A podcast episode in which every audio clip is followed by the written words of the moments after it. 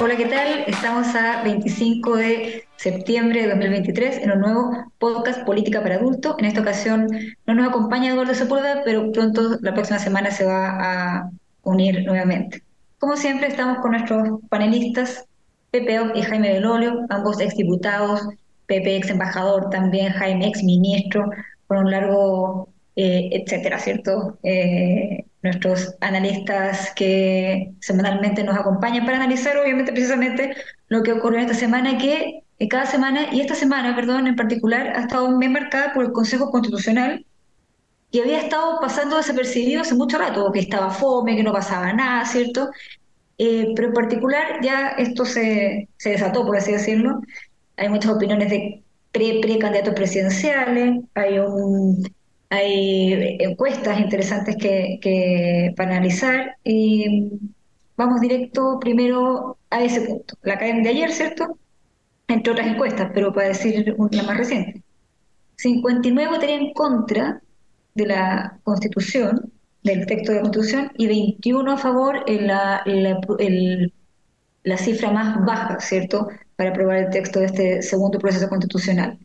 Primero, Pepe, te pregunto a ti, ¿Cómo lees estas cifras? ¿Es remontable para quienes quieran que, gane el, a favor? ¿O esto ya está definido y, hay que pensar en otra estrategia, en otra salida? ¿Cómo, ves este proceso? Bueno, la propia academia entrega la ruta. Pone las distintas hipótesis. ¿Qué, va, qué pasaría si José Antonio Caz se pone detrás del, del apruebo? Bueno, gana el rechazo lejos. ¿Qué pasaría si Gabriel Boris se pone detrás del la ganaría lejos. Los cuatro expresidentes, ahí ya empieza a estar empatado.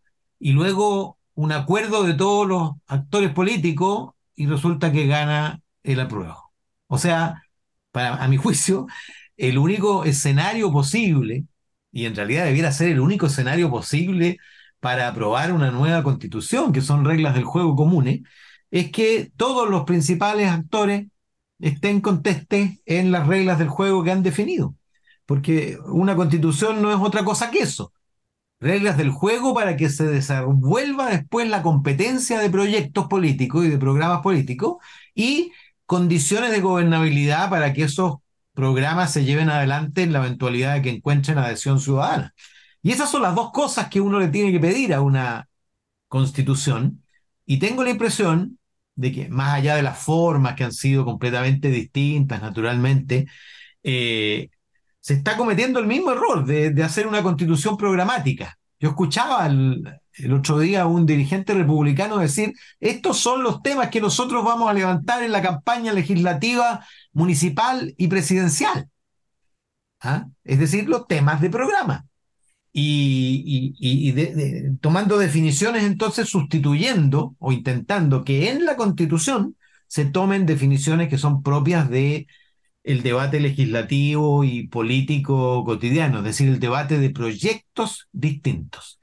Yo creo que eh, yo tengo alguna esperanza todavía que a la clase política le baje el vértigo de lo que significaría un fracaso primero como fiasco internacional, batiríamos un récord absoluto, dos, dos fracasos consecutivos, ¿ah? eh, pero sobre todo por la responsabilidad del conjunto del sistema político, porque aquí no se va a salvar nadie, en realidad. Porque fíjate que la gente, aun cuando tiene disposición a votar en contra, cuando le preguntan qué es mejor para el país, dice concluir el proceso, cerrar el proceso. En consecuencia, eh, está en manos todavía de la política. Y yo diría de la política con mayúscula, no necesariamente de los consejeros, ¿ah?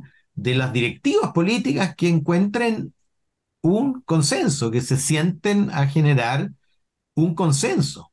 ¿ah? Eh, porque si no, empiezan los cálculos. ¿ah? Primero porque las cifras son tan desfavorables que todos quieren subirse al carro de lo popular. ¿Ah? Están intentando reverdecer laureles, Jadwe, Meo, en fin. Y bueno, y los otros empiezan a decir, chuta, mejor coqueteo con el, con el en contra, porque siempre será mejor ganar una elección que perderla, ¿no? Eh, sobre todo antes de, antes de que venga otra, otra siguiente. ¿ah? Eh, mira, yo sentí que el bicho presidencial se había metido cuando, después de un veranito de San Juan, en que republicanos parecía orientado a la generación de consensos, eh, resulta que José Antonio Caz dice, si no me aprueban las indicaciones, nosotros vamos por el rechazo. Y luego agrega un dirigente republicano, estos son nuestros programas, que vamos a pelear por ellos en las municipales, parlamentarias y presidenciales. Eh, entonces, claro, el, el, yo siento, pienso, que esto se ha contaminado con la cuestión presidencial y que José Antonio Caz identificó a su contendor eventual en segunda vuelta, porque el escenario, el escenario de ocurrencia más probable se ha ido, ha ido consolidando como el escenario donde compiten Cast y Matei. Y entonces la estrategia es solidificar a la derecha.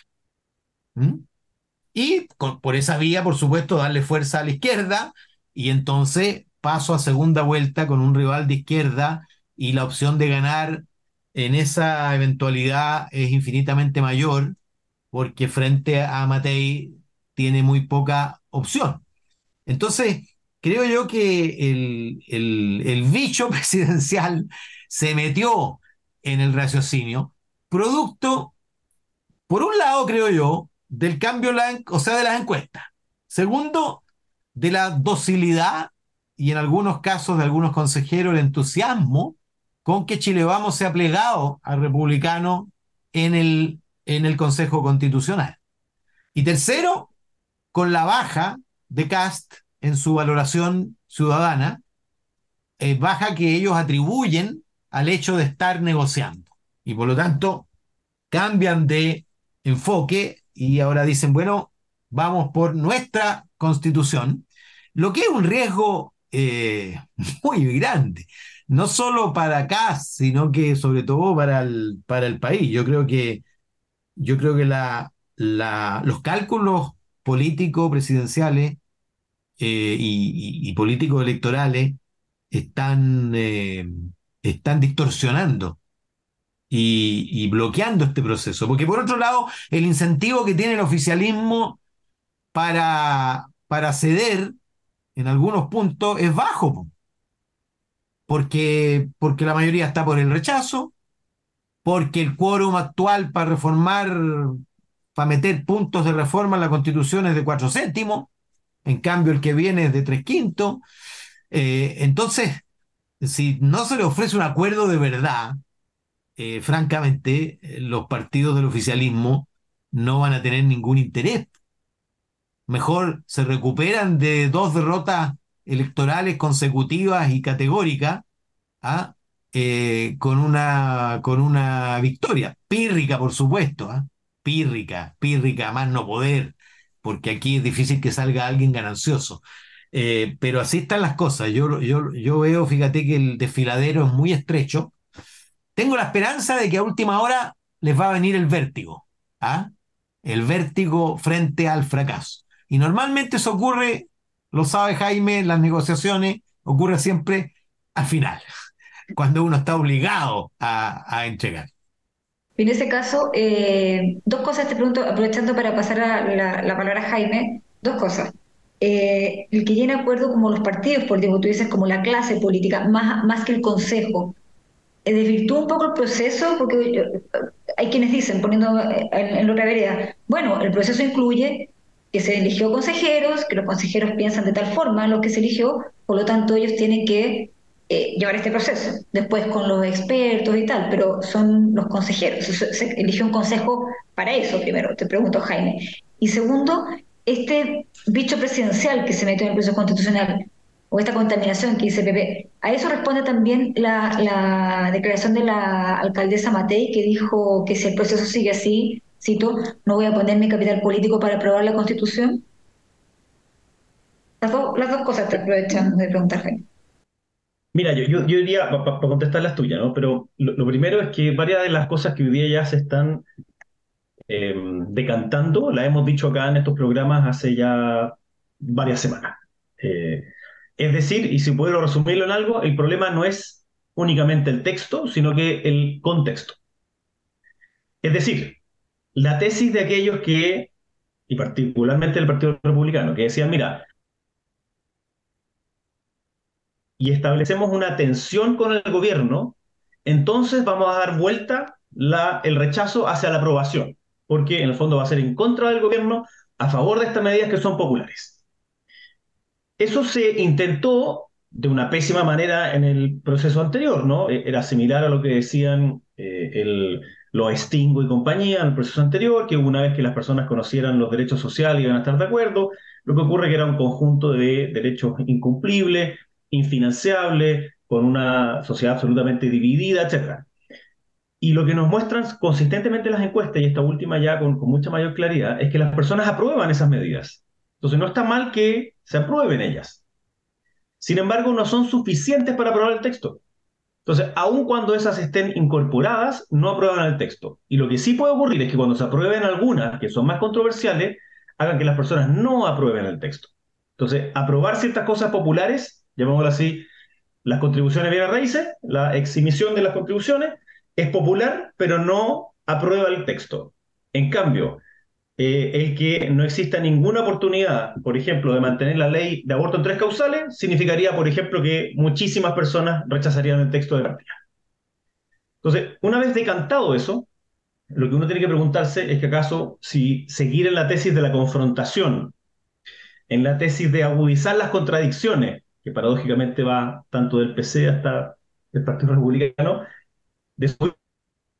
la respuesta es no. Lo que quiere la ciudadanía es que haya un acuerdo transversal. No es una cocina, no es que de repente aparezca algo así como que entre los políticos se pusieron de acuerdo, no. Es algo que permita mayor estabilidad, mayor certeza. Y esa es la manera en la cual se puede aprobar. Salvo que alguien me diga que tiene una fuerza gigantesca comunicacional para ir a dar vuelta el rechazo por el apruebo, como existió en el pasado con respecto al rechazo, pero no veo a nadie con el incentivo de querer jugársela con esa fuerza, con, esa, con esos recursos, que, sobre todo humanos, para decir, vamos a dar vuelta a esto. Porque, de nuevo, la probabilidad de que salga mal es muy alta. Eh, tienes toda razón en que existen consejeros electos, por tanto, la reforma propuesta por los expertos es un borrador. Eh, y algunos dicen, bueno, eh, es súper acordable entre todos y fue transversal y fue unánime, que es una súper buena noticia, lo es también porque algunas de las materias que estaban pendientes, que eran las más controversiales, las dejaron al Consejo. Ahora, en el Consejo, y, esto vale la pena recordarlo, el Partido Republicano sacó una tremenda votación, tuvo poder de escritura en vez de poder de veto, lo cual se transformó en una especie como de problema para el Partido Republicano. Pero muchos de esos votos son votos prestados. No son votos absolutos ideológicos del Partido Republicano son votos que representan el hastío frente a la política, frente a la distancia entre los problemas que atiende la política versus los que necesitan las personas en su vida cotidiana. Por lo mismo, esas personas, un grupo de esas personas, lo que quiere es que no, básicamente la constitución no cabe dentro de sus problemas de la vida cotidiana y quiere que eso se resuelva. Hay otros que sí son más parte de la estructura del, yo el otro día lo decía en una entrevista, del pueblo republicano, de la base republicana, que nunca quiso este proceso. Entonces está muy tensionado el propio Partido Republicano en que no le conviene mucho internamente, como decía Pepe, eh, el, querer consolidar a la derecha, que ellos entienden como derecha a ese pueblo republicano, el querer llegar a un acuerdo. Y aquí ya, y con esto termino, el problema es que estamos en este dilema del prisionero, ¿no? También intenté escribirlo el otro día, y básicamente se detienen a dos personas que eh, las, pillaron cometiendo un delito, las ponen en piezas incomunicadas, le dicen, mire, si usted eh, delata al otro, usted se va libre y el otro se va de años preso, y lo que ocurre es que si ninguno de los dos se delata, entonces van a estar solo seis meses en la cárcel, y si los dos se delatan, van a quedar cinco años en la cárcel. A ambos les conviene no decir nada, no delatarse. Sin embargo, el incentivo a acusar al otro es tan alto que terminan los dos delatándose y los dos cinco años en la cárcel. ¿Cómo se transforma esto en el ámbito constitucional? Todos saben que lo mejor es que se cierre el proceso constitucional en diciembre de este año. todos saben que hay que hacer esfuerzos para que eso ocurra que son impopulares para sus propias personas en el corto plazo. Y por lo tanto, lo que ocurre es que a pesar de que todos saben que cooperar es mejor, nadie tiene el incentivo a hacerlo. Y como Pepe dice bien, así como las listas de los parlamentarios, sobre todo de los alcaldes y concejales, se firman a las 23.59 del día antes en que se cierra la fecha, yo espero que eso pase. El problema es que aquí no es a las 23.59 del 7 de noviembre, que es el último día en que se entrega el borrador, es en estos días. Si es que ahora no se llega a un buen acuerdo, va a ser casi imposible luego tratar de arreglarlo, tal como ocurrió en el proceso anterior, que decían, lo arregla el Pleno, uno no puede seguir pateando cosas que diga, lo arregla la comisión de su segunda revisión. Entonces, lo que yo veo de Evelyn Matei es un llamado de atención eh, en, su propia capital político, eh, en la popularidad que hoy día tiene, de decir, si esto sigue así, nos vamos a ir todos al barranco. Y, parecería absolutamente paradójico, pero que no haya ningún partido por el apruebo. Con lo cual, obviamente, todos los partidos quedan en la misma lógica de que se vayan todos. Nos embarcaron una cuestión, no sirvió, nuevamente se retrasan las soluciones de los problemas largos. Entonces, yo creo que estamos ahí en, haciendo en, la cima de la montaña a punto de irnos a un lado o al otro. Eh, y ahora es cuando es necesario tomar esa conciencia de que es la colaboración la que nos permite abrir la cancha para los próximos años de la discusión política eh, y que más bien la confrontación nos va a llevar no al caos, no al estallido social, no, nos va a llevar a que paulatinamente sigamos entrampados donde estamos y por tanto estemos permanentemente en una lógica mediocre. Yo creo que ese es el riesgo que hoy día tenemos sinceramente hoy día en Chile. Mariela, yo creo que el momento de la verdad va a ser cuando regrese la propuesta desde los expertos. Los expertos van a recibir la propuesta en dos semanas más. Y ellos tienen una semana. 7 de octubre, ¿cierto? Ellos tienen una semana. Entonces, en tres semanas, eh, ¿a qué fecha estamos ahí? 14 de octubre, más o menos. Claro, ¿Ah? el 7 lo reciben los expertos, ¿cierto? Claro, por lo tanto, de vuelta al 14 o algo así. Y esa semana va a ser fundamental, porque esa es la semana en que el Consejo ratifica lo observado o corregido por los expertos o insiste en su planteamiento original y para eso necesita naturalmente los tres quintos. Ahora, yo dificulto por el recorrido que hizo Chile Vamos, que a la hora de los que hubo, eh, Chile Vamos no le dé los votos a republicanos. Porque se requieren ah. todos los votos de la derecha, exactamente, se requieren 33 votos. Republicanos tiene, para insistir, ¿ah? claro. Pero si no se los da, eh, luego tampoco hay eh, tres quintos para aprobar lo que viene, digamos. Exacto. ¿ah? Y por lo tanto, eh, eso votó en pánico, porque significa que no hay. Si no se aprueba lo observado y no se ratifica eh, lo anterior, porque hay tres, cuatro, cinco votos de Chile Vamos que no, no concurren a esa ratificación, aunque yo veo que en los consejeros de Chile Vamos hay algunos que han concurrido con mucho entusiasmo al particularismo republicano, dicho sea de paso, Jaime, eh, pero, pero eh, estamos en una situación en que podemos terminar perfectamente en la locura que yo planteé hace algún tiempo aquí mismo. Aquí mismo. En que, en que finalmente por el temor al impacto de ese resultado del plebiscito, eh, finalmente eh, republicano apriete el botón de pánico y no y se salte el plebiscito. ¿Ah? Porque, porque es muy difícil eh, es muy difícil que la derecha haga acuerdo con el oficialismo, Chile Vamos, digo, haga acuerdo con el oficialismo, primero porque no alcanza los votos, y segundo porque, porque tampoco están en condiciones las directivas de los partidos a alinear a los 11 consejeros de Chile Vamos para diferenciarse de republicanos, digamos las cosas como son.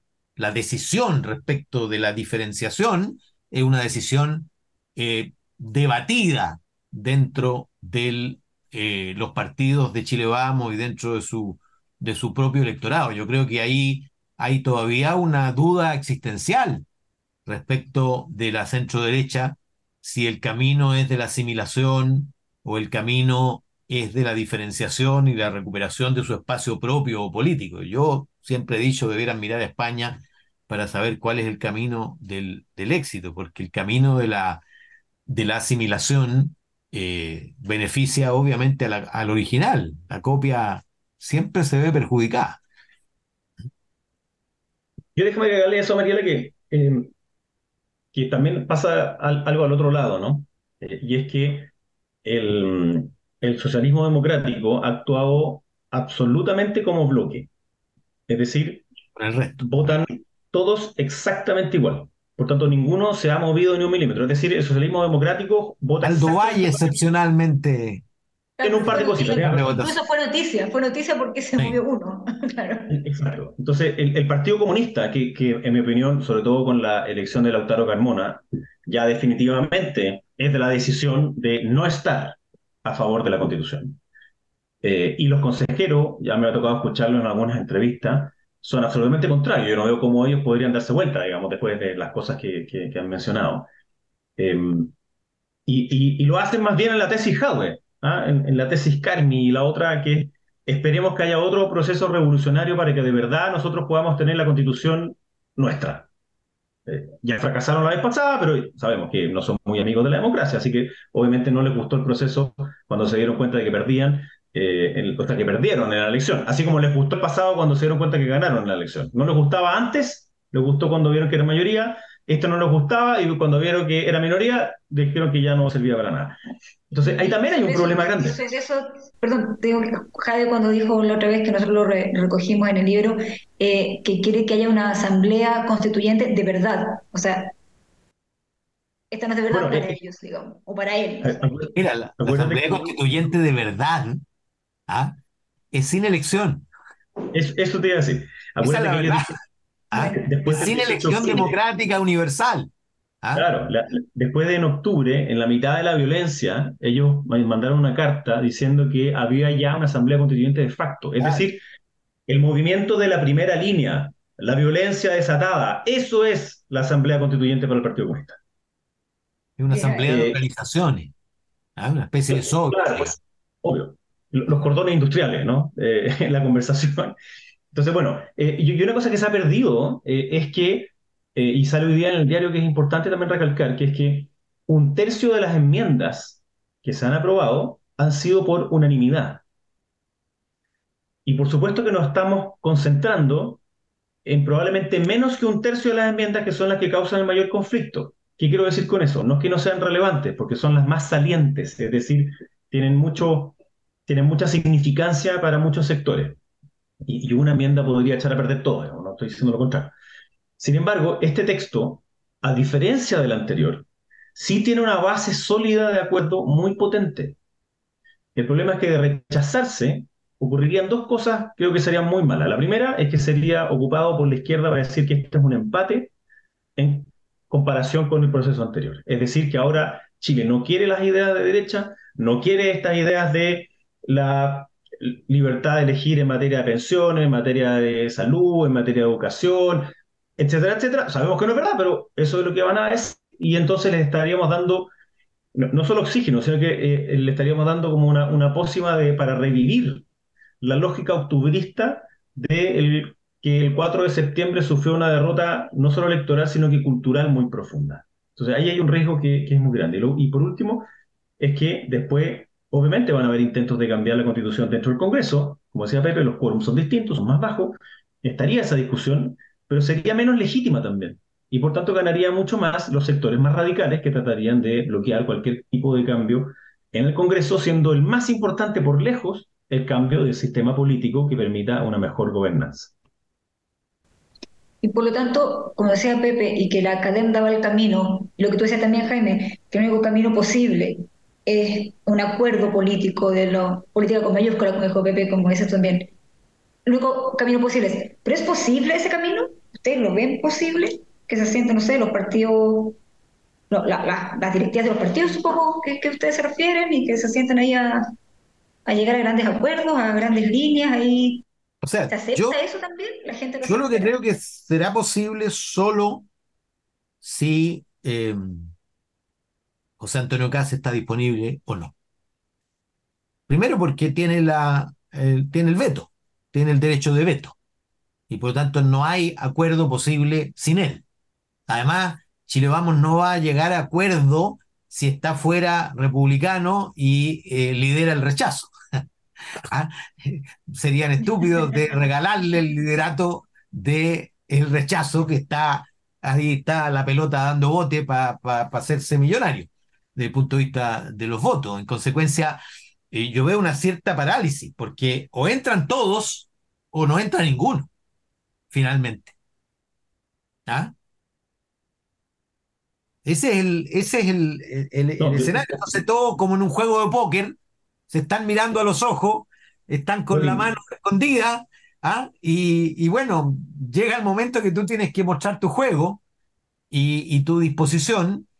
eh, y yo, yo apuesto al vértigo, al vértigo de la hora nona.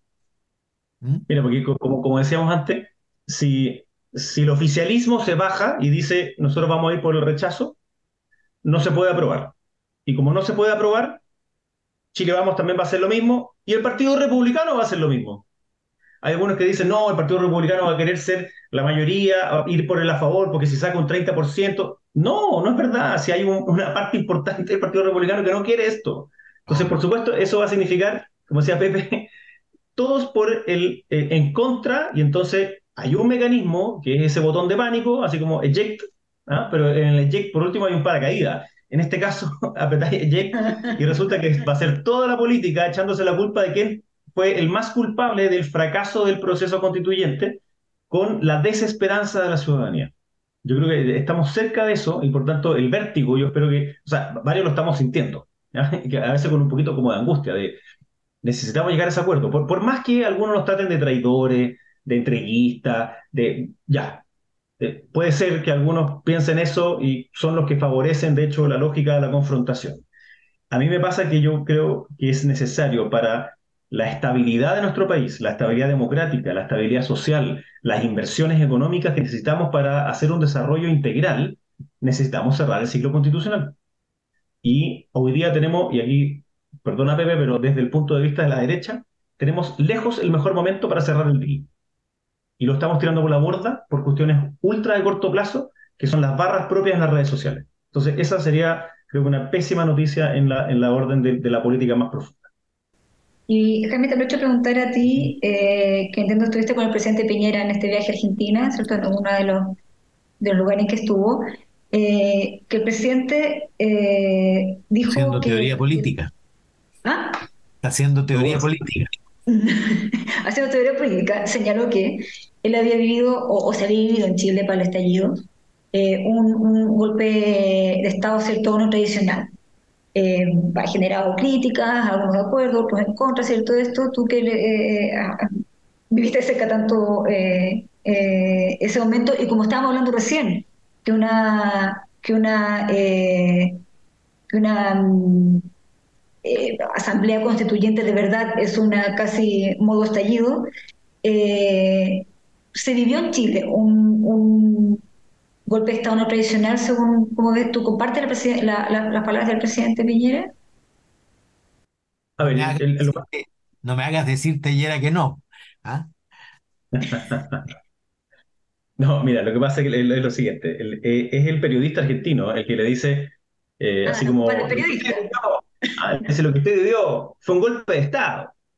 Y entonces ahí Piñera dice, bueno, un golpe de Estado no tradicional, ¿no? Porque claro, eh, no, no tienen los militares envueltos. Lo que vivimos en Chile fue evidentemente fuerzas políticas que intentaron a través de la violencia derrocar un gobierno eh, democráticamente electo. Eh, Un y intento de derrocamiento, un golpe, ¿no?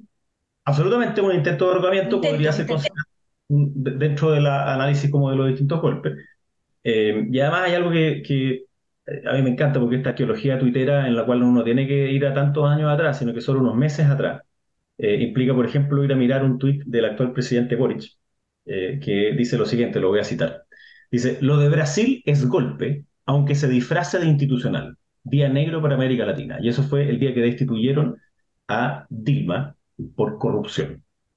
Entonces, si un proceso como una acusación constitucional es un golpe, imagínense lo que sería ¿ah? si es que a través de la violencia, del pedir derrocar a un presidente, de intentar eh, avanzar y tomarse la moneda, que fue lo que hicieron algunos, de felicitar la violencia, apañarla y decir que el que baila pasa es una cuestión divertida en vez de una lógica fascista por la cual tú no puedes hacer uso de tu libertad, yo creo que hubo una fiebre eh, en la lógica de derrocar que eh, podrá vestirse de distintas maneras, pero fue un intento de derrocar la democracia y eso califica dentro de las ideas de un golpe al Estado, que es distinto eh, que la lógica que conocemos tradicionalmente de un, como dirían los franceses, un coup d'etat, ¿no? que, es ir a través de la fuerza violenta de los militares y tomarse a través de las armas el golpe. Aquí fue una cuestión distinta pero fue evidentemente un intento de derrocamiento democrático.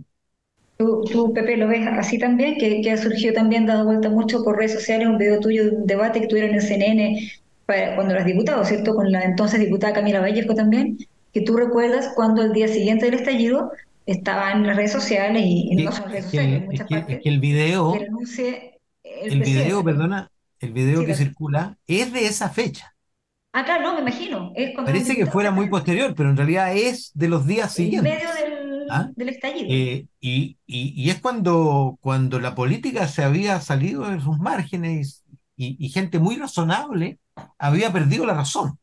¿Ah? Y por eso me, me crucé de esa, de esa manera, porque como que se perdió el valor diferenciador que tiene Chile de que un presidente electo por el pueblo le entregue la banda presidencial a otro presidente electo por el pueblo. Yo le decía a Camila Vallejo, oye, sería la primera, porque ella decía, no, pero llamamos a elecciones anticipadas. Bueno, sería la primera vez desde 1973 que un presidente no termina su mandato. ¿Ah? Y una vez que tú haces eso, una vez, lo han probado los otros países, lo vuelves a hacer una y otra vez.